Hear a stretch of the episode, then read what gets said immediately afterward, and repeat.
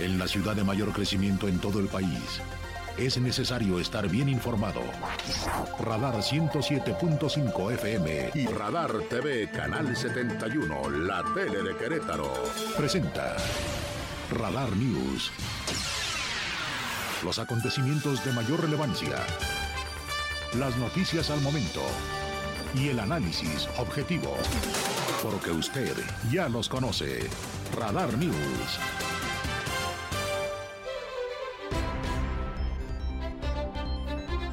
Están? Muy buenas noches, bienvenidos, bienvenidas, bienvenides a este espacio informativo. Después de esta emisión de Radar Gamer de los viernes, bueno, pues llegamos nosotros con la tercera emisión de Radar News.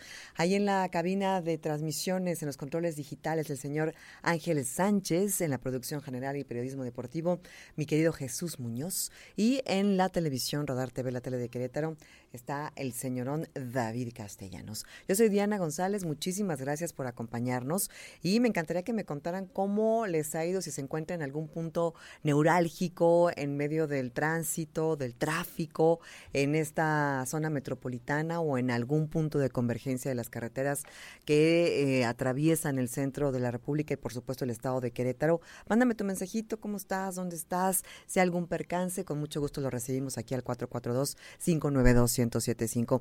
Desde ayer, muy agitado todo, la información eh, se empezó a mover desde la noche en que el comunicador, periodista y titular del espacio informativo eh, en Fórmula, Ciro Gómez Leiva, bueno, pues eh, envió un mensaje en donde literalmente escribió me intentaron matar y lo único que me salvó fue el, el blindaje de la camioneta que utiliza para su traslado a unos cuantos metros de su casa cuando salía de su noticiario nocturno. Bueno, pues sufrió este atentado y eso ha sacudido a todos los medios a nivel nacional e inclusive internacional. Vamos a escuchar cómo narró el periodista Ciro Gómez Leiva justo lo que le sucedió eh, con una voz entrecortada, visiblemente afectado y por supuesto también con ese sentimiento de impunidad, de no saber ni quién, ni cómo, ni por qué, y que estuvo muy cerca, muy cerca de ser asesinado. Así lo narraba hoy muy temprano. Perdón si me equivoco con las distancias, pero más o menos. Y ahí al dar la vuelta, donde hay una taquería, un taco, donde hay un estacionamiento que por cierto clausuraron esta semana Venía un coche adelante de mí muy lento. Yo venía escuchando la radio, quizá en ese momento le estaba cambiando una estación, qué sé yo. Me di cuenta que el coche que estaba delante de mí iba muy lento y en ese momento escuché, pues creo que dos disparos, quizá fueron más.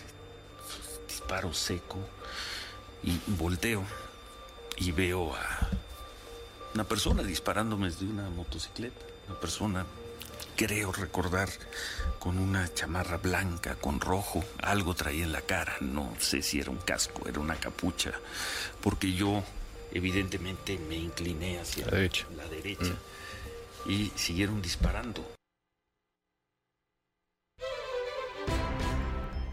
¿Ahí se termina? ¿Sí?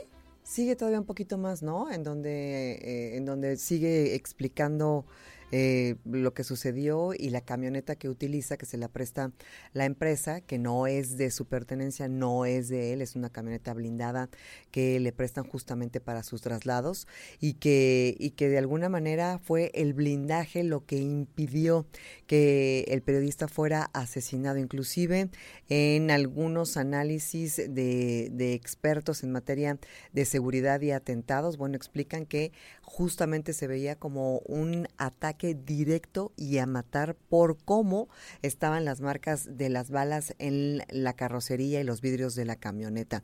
Eh, hay diversas opiniones, obviamente la mayoría de la población, y los líderes de opinión, eh, los periodistas y las periodistas, reporteros, bueno, pues obviamente eh, descalifican este acto y también ponen sobre la mesa la peligrosidad de ser periodista en este país, que no es ni la primera, no es la primera vez que hay un atentado de esta naturaleza y hay muchos periodistas, periodistas que desgraciadamente han sido asesinados y que sus casos siguen sin resolver, que siguen completamente impunes. Y bueno, pues ahora Ciro estaba en su programa para poder contar y narrar. También habló de que las instituciones han estado pues muy eh, cercanas, que lo han atendido de, de primer nivel. El mismo secretario de Seguridad en la Ciudad de México, Omar Harfuch, así como la jefa de gobierno, Claudia Sheinbaum, bueno, pues han estado muy atentos acerca de poder dar con los responsables y no nada más quienes fueron los actores materiales, sino los actores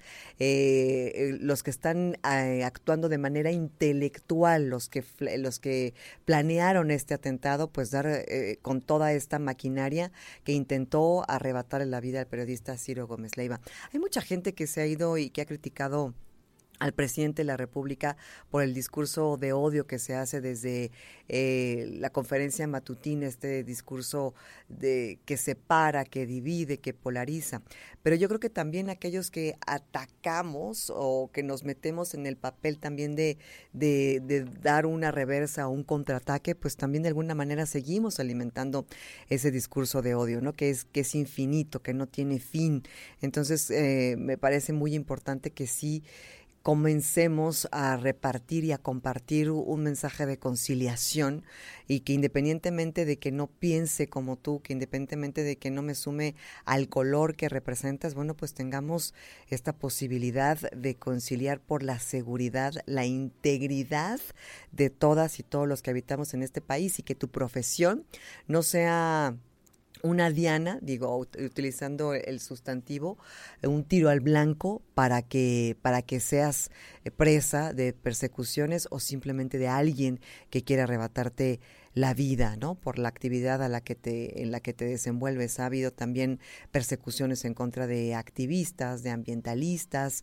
Mm, no debería ser así. Ninguna persona en este país, ninguna persona en este país ni en el mundo tendría que eh, escribir eh, desde sus cuentas oficiales hoy me quisieron matar. Vamos a escuchar lo que dijo el presidente de la República desde la conferencia matutina, justo eh, en esta línea de información y con respecto a atentado al periodista Ciro Gómez Leiva.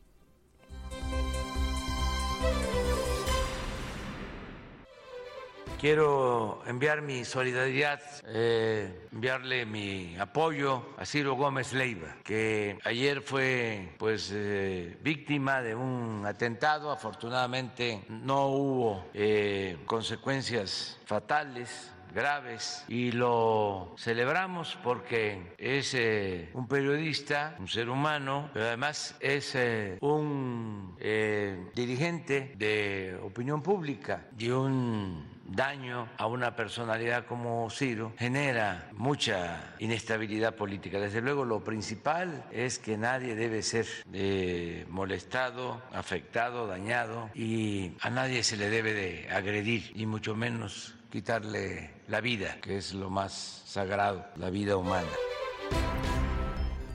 Entonces, si usted recuerda eh, recientemente el caso del expresidente de los Estados Unidos, Donald Trump, que inclusive pues eh, se le está dando seguimiento a un proceso para ver qué tan responsable fue de, de agitar y de motivar el ataque al Capitolio cuando el expresidente justo perdía la reelección para ser de nueva cuenta presidente de los Estados Unidos.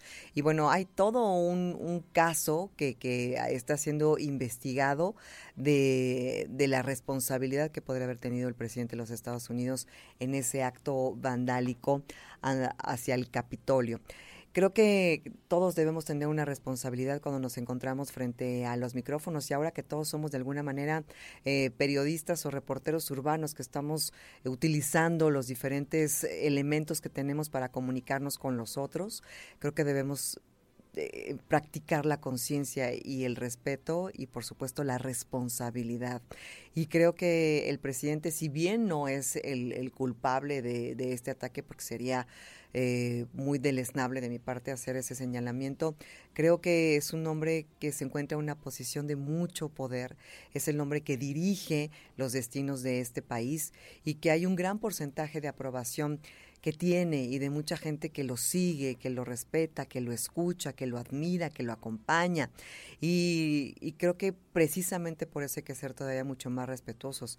Hace eh, apenas algunas semanas, bueno, pues atacaba tanto a Carlos Loret como a Ciro, como a otros periodistas, y se ha hecho durante todos estos años de gobierno en un país, insisto, en donde el periodismo es una de las profesiones más peligrosas que se pueden practicar, que se pueden realizar, un oficio que prácticamente lleva el tiro al blanco para ser presa de persecuciones, de vetos y en algunos casos de la muerte.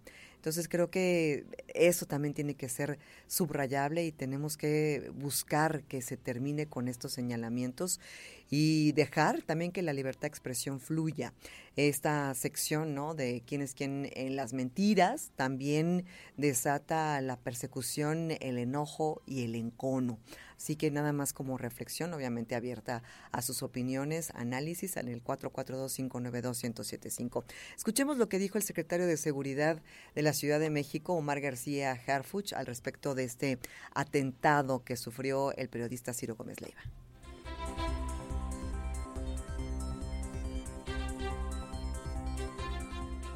La agresión ocurre a las 11.10 de la noche por parte de los tripulantes de la motocicleta mencionada. El seguimiento nos permitió ubicar la unidad hasta cruzar el perímetro del Estado de México, donde continuamos trabajando ya en coordinación con las autoridades de dicha entidad. Tengan la completa seguridad que no vamos a descansar hasta detener a los responsables y esclarecer estos hechos. Como ya lo mencionó la doctora Sheinbaum, pedimos su apoyo y comprensión para mantener en secrecía la mayor cantidad de datos posibles de esta investigación los avances los iremos compartiendo. Ya estamos trabajando en conjunto con la Fiscalía General del Estado de México y obviamente con la Fiscalía General de Justicia de la Ciudad de México, donde ayer inició la carpeta de investigación prácticamente de manera inmediata. Que fue un ataque directo, como el mismo eh, señor Gómez Leiva lo dijo, fue un ataque directo, fue un ataque en su contra. Sí, fue, indudablemente fue un ataque directo, fue, como se dice comúnmente, tirar a matar, ¿no? Si no hubiera tenido blindaje su camioneta, no estaría él mismo narrando lo que vivió y cómo sobrevivió a esta situación.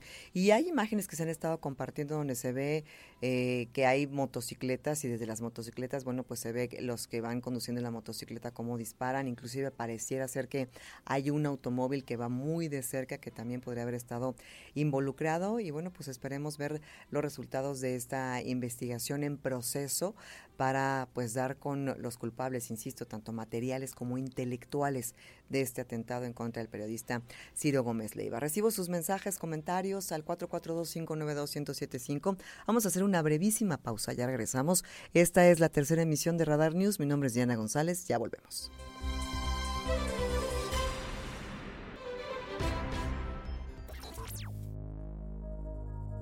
Radar News, la mayor cobertura informativa.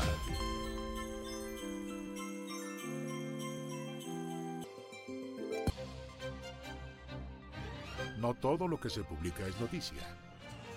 La información con veracidad está en Radar News. Continuamos.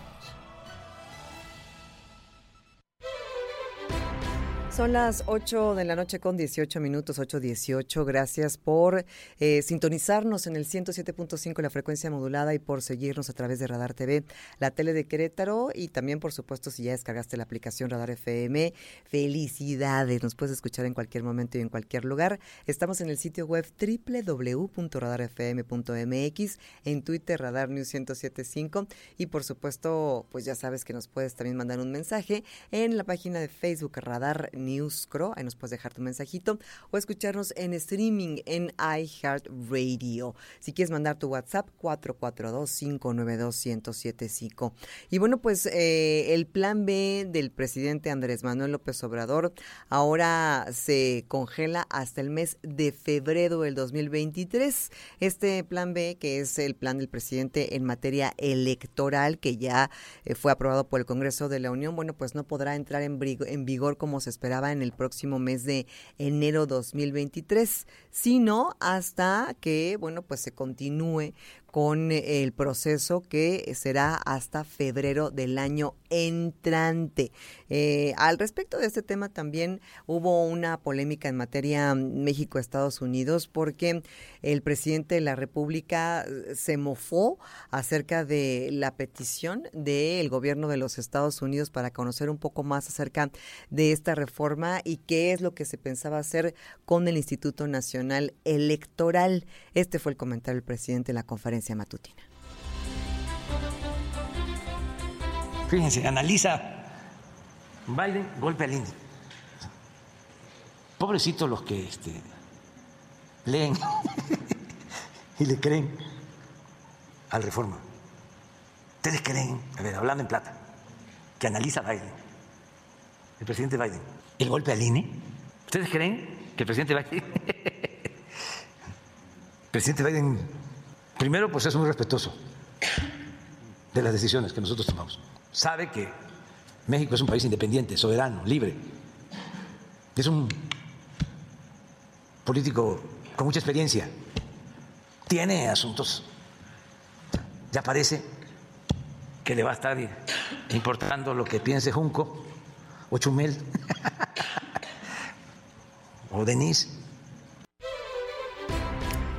Hablando de, del encono y las descalificaciones a, los comunicadores de este país, eh, este tema del, del que se congela hasta el mes de febrero tiene mucho que ver con una de las cláusulas que han generado más polémica y es la denominada de la vida eterna. Y ayer la platicábamos un poquito eh, de manera muy superficial, que es esta posibilidad que faculta a los partidos que están en coalición con otros partidos a lo mejor más pequeños de poder pasarles un porcentaje eh, de votos para que no pierdan su registro, lo que podría ser una vida infinita, cíclica, ¿no? Que simplemente se estuvieran eh, continuamente pasando votos para que tuvieran, eh, como dice el, como ha sido nombrada esta cláusula, la vida eterna.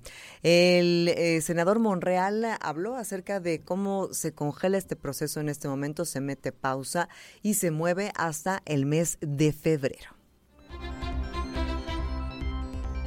proceso ni la permanente allanarse y enviarse al Ejecutivo para su publicación. Quiere decir que al no estar aprobado esas cuatro leyes no se pueden publicar y no pueden iniciar su vigencia. Será hasta febrero cuando volvamos a retomar este paquete de cuatro reformas a cuatro leyes. Solo la que pueden publicar el Ejecutivo es la ley de comunicación y la ley de responsabilidades administrativas que se ubican en otra minuta que fue la que discutimos como a las seis de la mañana del día antes de ayer. Sea que se va hasta el mes de febrero. Bien, información eh, internacional. Eh, le comparto que al menos 488 civiles han muerto. han habido dos ejecuciones públicas y 18.259 personas han sido detenidas. Este es el saldo después de tres meses de protestas y la represión a estas protestas en Irán, después de que una mujer eh, falleciera a manos de la policía de la moral. Eh, ella fue detenida por traer el velo mal colocado y bueno, pues horas más tarde falleció. Esto desencadenó una serie de manifestaciones que hasta la fecha siguen todavía presentes e inclusive el equipo de Irán en el Mundial de Qatar 2022 hizo una manifestación pacífica exponiendo eh, su propia integridad y su vida al expresar en un evento público, en esa vitrina deportiva, pues su, su eh, completo desacuerdo con lo que está sucediendo en su país. En más información internacional, una investigación por parte del diario El País en España ha generado que haya información acerca de una red, una red más, diría yo, de pederastía en el clero en España. Al menos 103 víctimas de más de 70 sacerdotes en aquel país que habrían realizado el delito de abuso sexual infantil en diferentes formas. Este, estas redes de pederastía en el clero español es la primera vez que conocemos de ellas y ahora, gracias a esta investigación, se ha destapado esta cloaca de acoso y de, delincuentes y perpetradores y violentadores y 70 sacerdotes podrían estar eh, siendo responsables de estos actos deleznables y monstruosos ante más de 103 víctimas y eso que la investigación todavía está en curso. Son las 8 de la noche con 24 minutos, 8.24. Hacemos una pequeña pausa y regreso con la información eh, local, lo que se ha generado a nivel local. Hubo un accidentazo el día de hoy en Bernardo Quintana, un tráiler que volcó, eh, que trastornó prácticamente la circulación en esa parte de la ciudad, pero ya sabemos que Querétaro, cuando una parte de las vialidades que más se utilizan está completamente bloqueada, y luego 5 de febrero en trabajos, bueno, pues obviamente esto fue un caos por doquier y bueno, pues la gente no la ha pasado nada bien el día de hoy, viernes 16 de diciembre. Si tienes alguna historia que contar, si estuviste atrapado mucho tiempo en alguna zona de la parte de donde estuvieron estos eh, estas coaliciones y estos accidentes, bueno, pues compártenos tu historia al 442-592-1075 o si fuiste simplemente víctima colateral del tráfico del día de hoy, también te puedes desahogar con nosotros. 442-592-1075, soy Diana González. Una breve pausa, ya volvemos.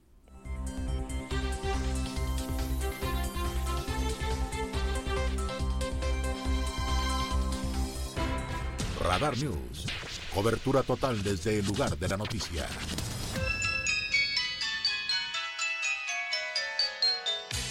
Escuchas XHQRO. Radar 107.5 FM. Desde Santiago de Querétaro, Querétaro, México, con 100.000 watts de potencia autorizada. Máxima potencia en radio. Estudios, oficinas y ventas. Prolongación tecnológico 950B, sexto piso, Querétaro, Querétaro.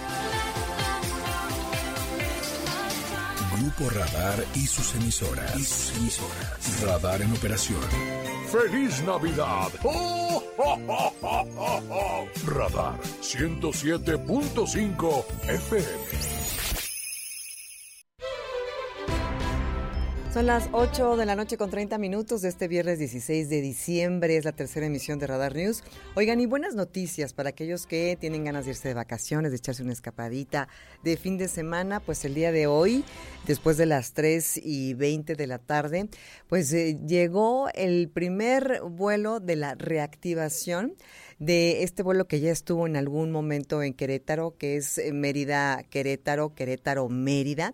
Y bueno, pues el día de hoy se, se tuvo la oportunidad de, de ser, eh, pues tuvimos la oportunidad, todo el equipo de radar, de ser testigos de el arribo de los pasajeros de este primer vuelo después de la reactivación. Ayer se reactivó el de Monterrey, ¿se acuerdan que estuvo mucho tiempo parado? Bueno, pues ayer en la noche se reactivó el de Monterrey y hoy el de Mérida. Y bueno, estaba yo checando ahí los precios y no están nada descabellados, ¿eh? Si quieren irse por allí en una escapadita de fin de semana, la verdad es que están bastante accesibles. Hay dos, eh, por el momento, hay dos frecuencias. Una es los viernes y la otra es los lunes. Y bueno, dependiendo de cómo funcione, se verá si se aumenta a cuatro frecuencias. Pero está fantástico porque te puedes ir a lo mejor el lunes, ¿no? Y regresarte el viernes o irte de escapadita de viernes y te regresas el lunes y estás el fin de semana. La verdad es que me parece una gran, gran opción y se abre la posibilidad de tomar estos destinos turísticos, ¿no? También platicaba yo con eh, Jorge Gutiérrez, que es el director del Aeropuerto Intercontinental de Querétaro, y él eh, me hablaba, bueno, de que están explorando reactivar otros vuelos que ya en su momento tuvieron su popularidad en Querétaro, como el Querétaro Los Ángeles o inclusive el Querétaro Puerto Escondido, que también es un destino.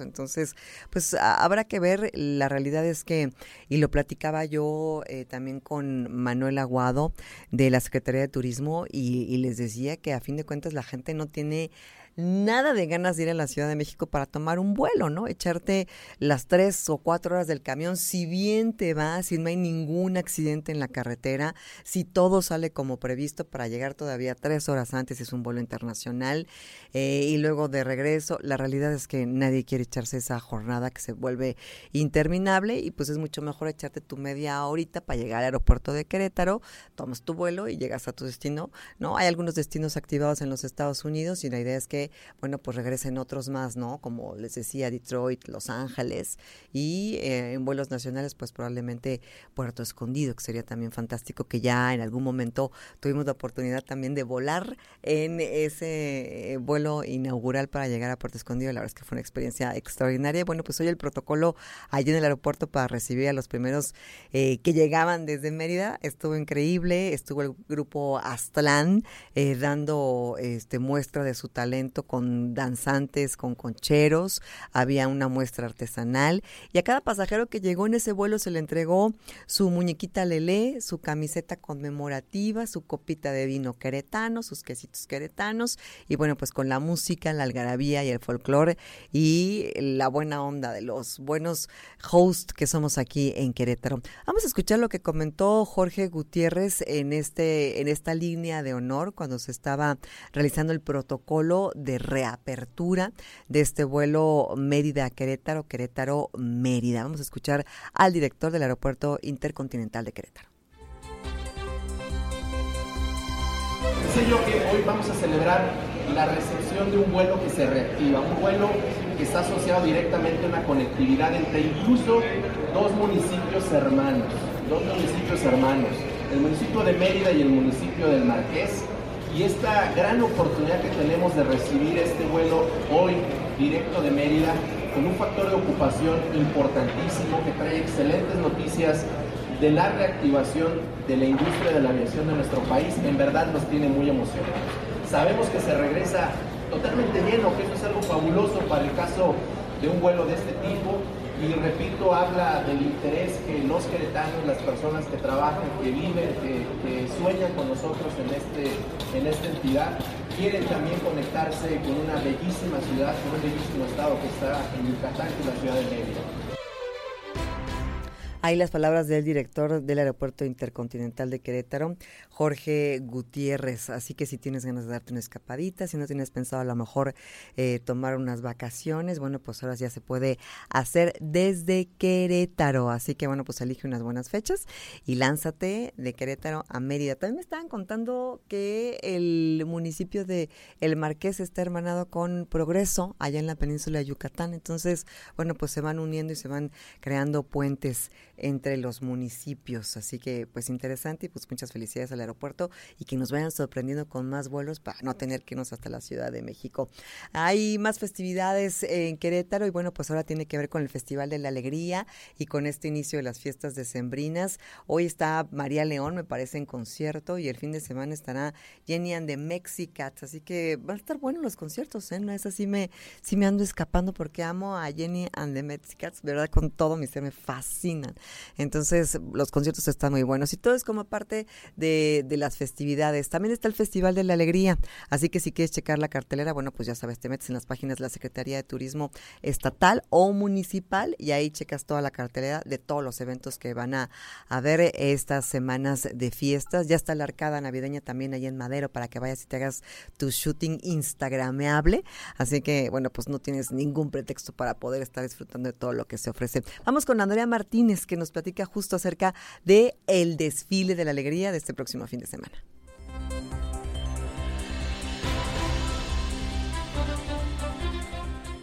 Domingo 18 de diciembre se llevará a cabo el desfile Alegría en el municipio de Querétaro y el cual es organizado por el DIF estatal como parte de los festejos de Navidad y Año Nuevo. El director del sistema estatal DIF, Oscar Gómez Niembro, detalló que este desfile navideño se desarrollará sobre la avenida Constituyentes a partir de las 7 de la noche. Estimó que para este evento en la capital se podría registrar una afluencia de entre 30 mil a 40 mil personas. Eh, eh, seguramente la expectativa, bueno, nuestra expectativa es seguramente tener un aforo mayor al que hemos tenido, por ejemplo, en San Juan del Río.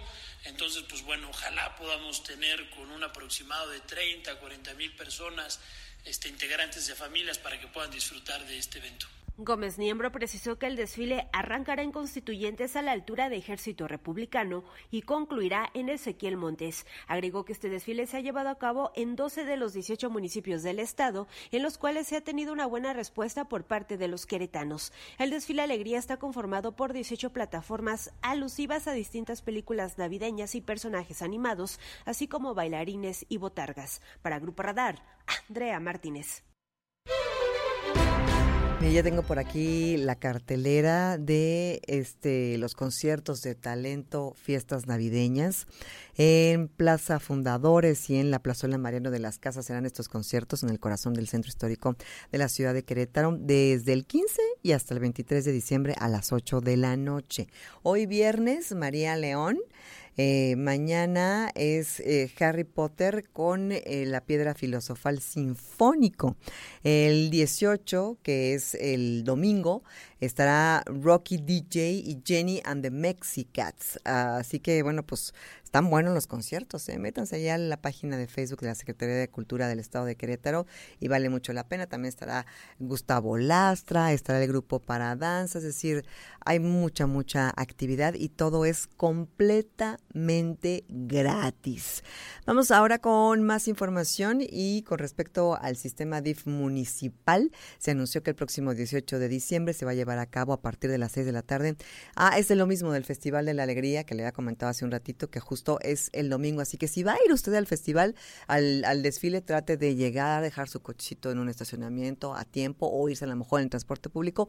El domingo funciona mucho mejor. ¿eh? Yo a veces me ido al centro en mi camioncito y la verdad es que ni tengo que preocuparme dónde me voy a estacionar y funciona mucho mejor. Hay menos flujo de tránsito, pero quién sabe este domingo derivado justo del desfile. En más información, eh, te comparto acerca de eh, esta aplicación que se llama Cuelga App.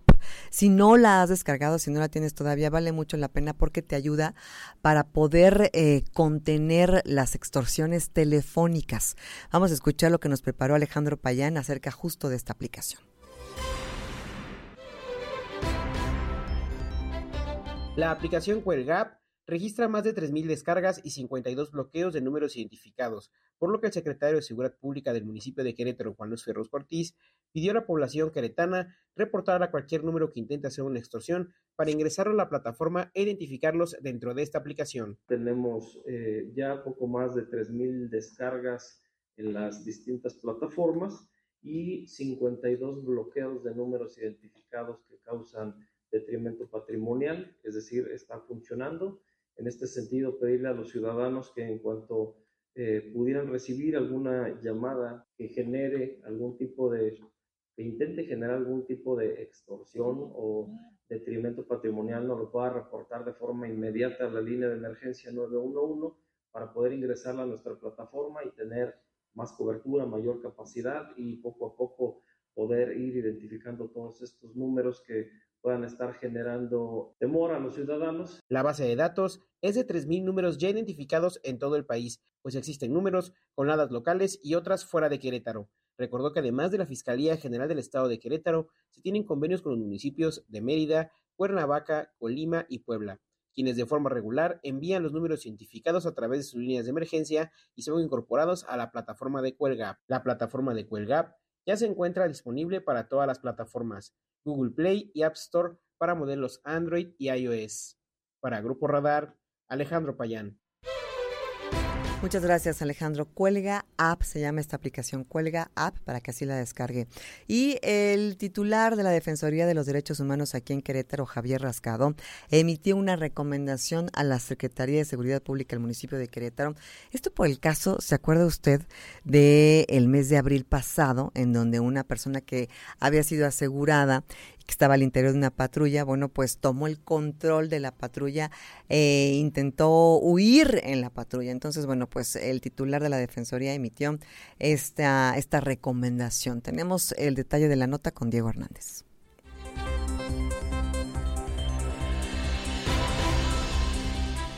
La Defensoría de Derechos Humanos de Querétaro emitió una recomendación a la Secretaría de Seguridad Pública del municipio de Querétaro, esto por los hechos de abril pasado, donde una persona asegurada por esta instancia tomó control de una patrulla, causando un deceso.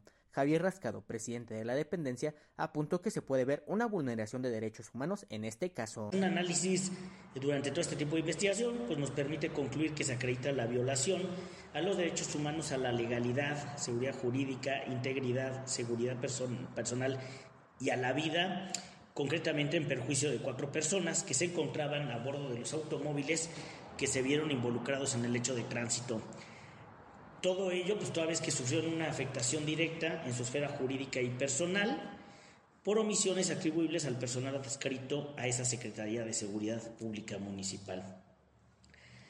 Por lo tanto, esta Defensoría tiene por acreditado que la Secretaría fue omisa en ejercer las facultades conferidas por la normatividad jurídica aplicable para el aseguramiento y custodia de un presunto responsable Debido a que no hubo un correcto aseguramiento de esta persona, la Defensoría determinó que se violaron los derechos como el de legalidad, seguridad jurídica y seguridad personal.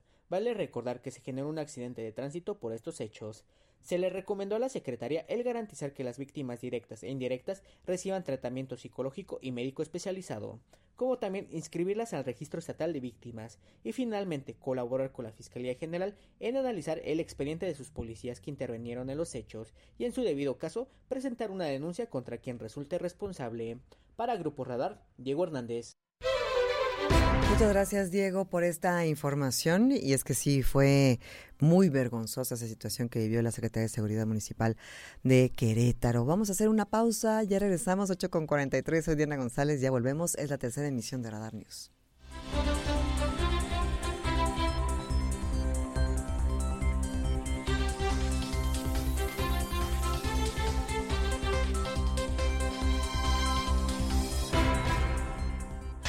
Radar News, la mayor cobertura informativa. Que esta Navidad esté llena de paz, amor y mucha esperanza. ¡Feliz Navidad! ¡Oh,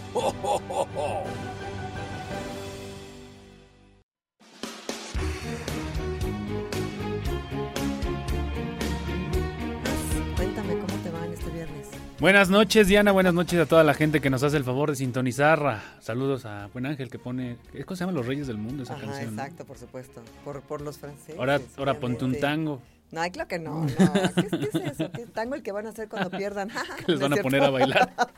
Oye, no, están enfermos mis Frenchies. Hoy hay tres Sí, te te que te decía ayer que era una enfermedad rara, el síndrome del camello o algo así que se haya. Digo, no es de gravedad como lo mencionábamos ayer de COVID-19 mortalidad, pero sí, es. Sí se transmite por un es por el por el coronavirus que es igual como el SARS-CoV-2 y sí tiene un porcentaje alto de mortalidad, ¿eh? o sea, sí es mortal. Lo que pasa es que se transmite de animales a humanos en realidad, entonces no se transmite como como el como el SARS-CoV-2 que entre todos no es más difícil la transmisión, pero sí sí podría ser grave dependiendo de los síntomas. Correcto, pero lo que iba el, tema de los lo, lo, que le pasó a los jugadores de Francia sí les dio no tan grave. Yo yo creo que otra vez el tema de ser un deportista de alto rendimiento a veces ayuda en mucho en el tema de las enfermedades pero pues sí, em, este, de cierta forma enferma la selección de Francia, que pues el próximo domingo se estará enfrentando a Argentina, en lo que será ya la, la despedida, el, el fin de Qatar 2022. De hecho, la ceremonia de clausura se tiene prevista obviamente antes del partido. Iniciará a las 8 de la mañana mm. tiempo de México y posteriormente el partido entre Francia en contra de Argentina, donde por cierto ya empezaron las manifestaciones allá en Qatar de los aficionados argentinos, pues porque obviamente quieren ver la gran final. No hay muchos boletos. De hecho, antes de la del, de Qatar, el único partido que se presentaba ya con sold out, por decirlo de alguna manera, el de México en contra de Argentina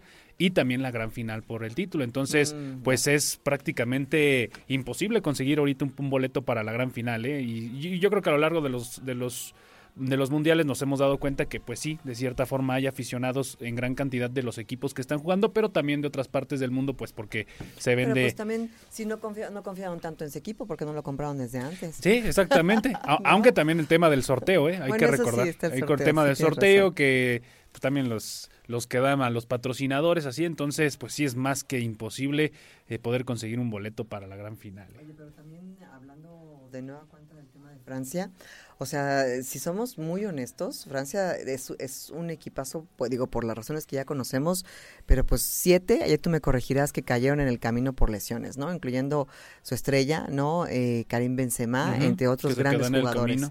Y ahora tres que están enfermos, ya sea del virus del camello o de un resfriado, pero tres enfermos. O sea, y si aún así se llega a la final el domingo y se enfrenta y gana, mis respetos, ¿eh? Mis respetos. Y yo creo que también el, el, porcentaje del equipo y la estabilidad que le da Francia es Griezmann, que realmente es un jugadorazo, además de Mbappé, obviamente. Griezmann no ha sobresalido tanto en este mundial el portero también, Lloris, pero eh, lo que hace Griezmann con Francia es realmente impresionante. ¿eh? A lo mejor no es tan vistoso como lo es un Kylian Mbappé, pero lo que hace Griezmann en tres cuartos de cancha realmente es un jugadorazo. Y pues yo creo que solo con Francia veremos a un, un Griezmann así porque con los equipos con los que, están, no, no, pues, sobresale mucho. No tiene el, Exactamente la conjugación y el respaldo. Y Argentina pues va completito, ¿eh? no les falta nada, ellos sí van al 100. Exactamente, Messi, Paquetá, entonces todos, todos. todos no se ha mostrado ni siquiera una baja por parte de Argentina. Entonces, yo creo que la, la balanza ligeramente hacia Argentina, aunque pues hay que jugarse este partido. Y lo mencionamos ayer, el tema de la posibilidad de irse a la larga y hasta unos penales está latente. En el tema de las apuestas sigue esa posibilidad dentro de los principales en términos para poder que puedan suceder. Pero todo, le repito, hay que jugar los 90 minutos y a disfrutar todo México el próximo domingo a las 9 de la mañana. Eres un romántico, Chucho. Vi que traes tu camiseta de la selección. Sí, pues, nada más lo sé tres veces. Nada más los sé tres veces. y, que, si me hubiera esperado 10 días me hubiera salido hasta la mitad de precio.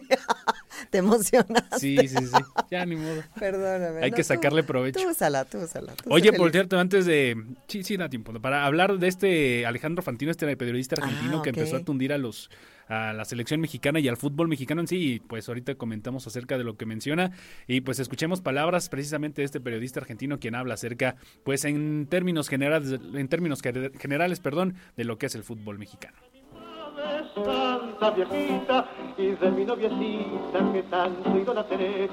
Se acuerdan que era hermosa, más linda que una diosa. Porque los mexicanos tienen complejo de inferioridad con nosotros. Los mexicanos quieren ser nosotros y no pueden. Lo voy a decir con extrema soberbia, así me a trompadas cuando vaya a México. No les da, no pueden, no llegan. Sueñan con jugar al fútbol como nosotros, estoy hablando futbolísticamente, por supuesto, ¿no? Quieren llegar a ser la selección argentina, no pueden. Así se pinten la camiseta celeste y blanco, dejen el verde, no van a poder. Porque somos Argentina jugamos al fútbol así, nacimos así, tenemos una conjunción, se comunican un montón de, de, cuestiones. Jugamos porque tenemos raíces europeas, este, aprendimos a jugar al fútbol de chiquitito. Eh, usted boxea muy bien. Ustedes boxeando son mejores que nosotros. Yo no discuto eso. Nunca te pelees en México. Te arranca la cabeza un enano en México. Todos boxean bien. Nacen con, un, con guantes en la mano. Son cracks. Mis respetos para los maestros del boxeo mexicano. Julio César Chávez, el propio Canelo Álvarez, los, peleadores, los muy buenos peleadores de UFC que tienen.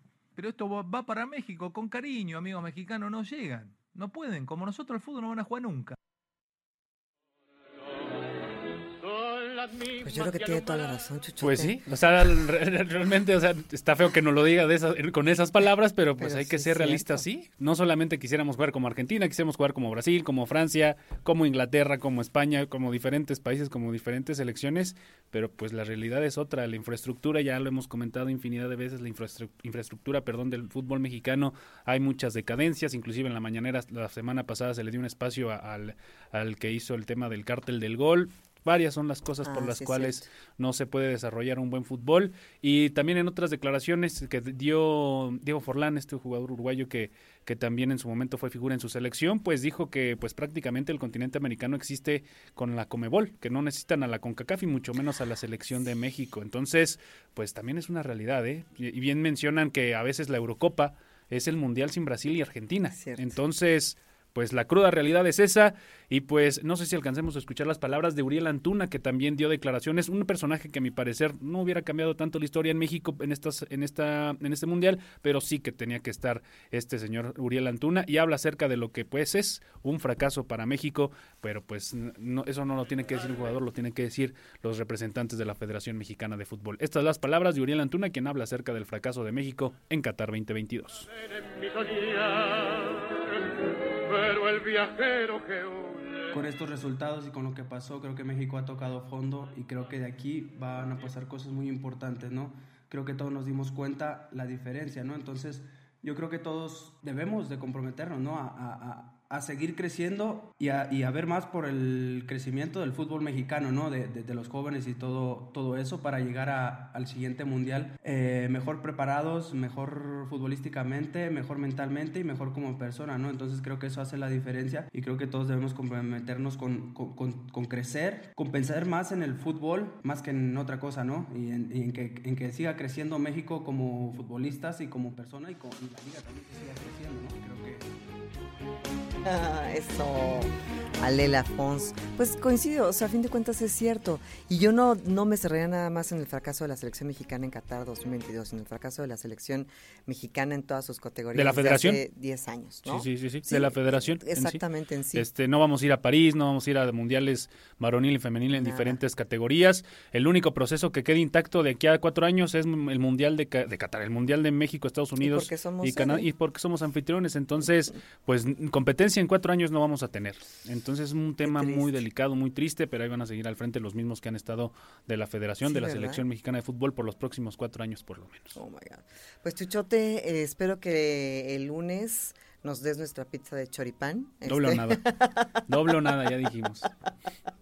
doble o nada eh, para pues para celebrar el triunfo de, de, de del equipo de Tú Francia. vas Francia, yo voy a Argentina Por y yo creo que concordamos todos que Marruecos queremos que gane sí, mañana. Sí, sí, sí, ahí estamos todos, todos, unidos eh, por el fútbol. Gracias, Chuchote. Excelente fin de semana para todos. Igualmente, gracias. Angelito Sánchez en los controles digitales, el señor David Castellanos en Radar TV, Jesús Muñoz en la producción y en el periodismo deportivo. Yo soy Diana González.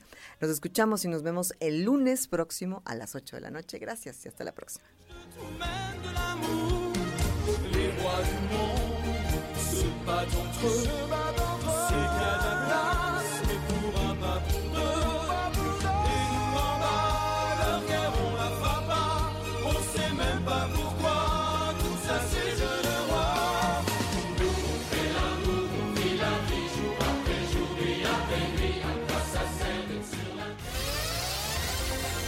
Ahora está usted bien informado. Radar News. Los acontecimientos de mayor relevancia, las noticias al momento y el análisis objetivo.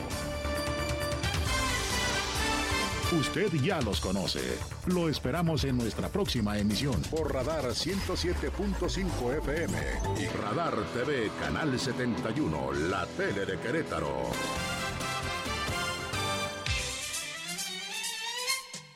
Escuchas XHQRO.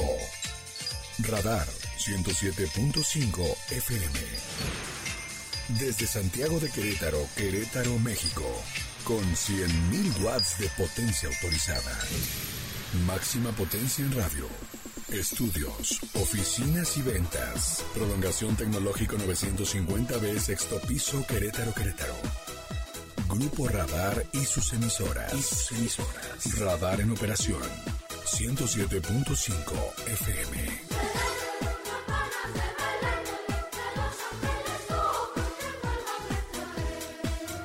¡Feliz Navidad! Radar 107.5 FM.